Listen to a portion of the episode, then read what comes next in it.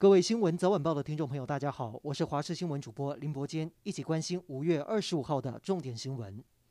台湾今天新增两百八十一例本土确诊，另外校正回归本土个案两百六十一例，两例境外移入，还有六人死亡。而疫情爆发后始终维持零确诊的台东县，今天也宣告破功，台湾全岛均沦陷。另外，指挥中心也宣布，六月会有两百万剂疫苗到货，八月份包含本土疫苗在内，将会有一千万剂的疫苗可以供国人施打。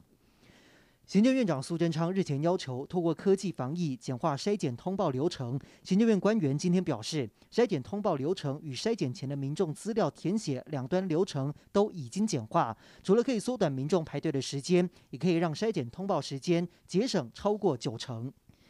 全国各级学校原本预计随着三级警戒停课到五月二十八号，不过随着疫情扩大，停课也将延长到六月十四号。另外，高中以下学校毕业典礼停办或改采线上举行，但现在也有大学停办。全国三级禁令延长，也代表餐饮业的内用禁令在疫情没有明显趋缓的情况下，也会延长到六月十四号。经济部正在研拟急救方案，锁定服务业推出纾困方案。虽然目前还没有定案，最终也需要行政院拍板，但是已有内部消息指出，每季纾困金额至少一百亿元，不低于去年服务业的纾困金额三百八十三亿元。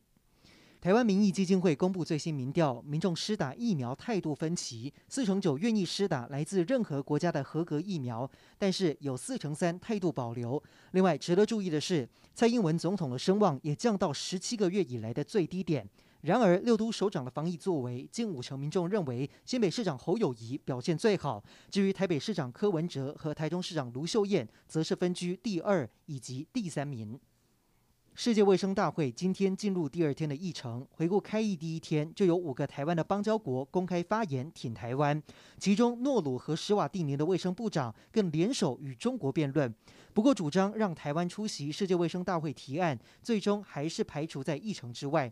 我国卫福部长陈时中表示，世界卫生大会会议中有操作选票的问题，挺台湾的发言力量虽然很大，但是最终的票数还是不足。奥运棒球五抢一最终资格赛原定六月十六号在台湾举行，但是由于新冠疫情的关系，上周世界棒垒球总会已经通知五抢一赛事将改由墨西哥举行。中华职棒今天发布新闻稿指出，在与五球团研讨后，决议不组队参赛，也正式递交放弃组队函文。会长蔡其昌说：“这是痛苦的决定。”以上就是这一节的新闻内容，感谢您的收听，我们再会。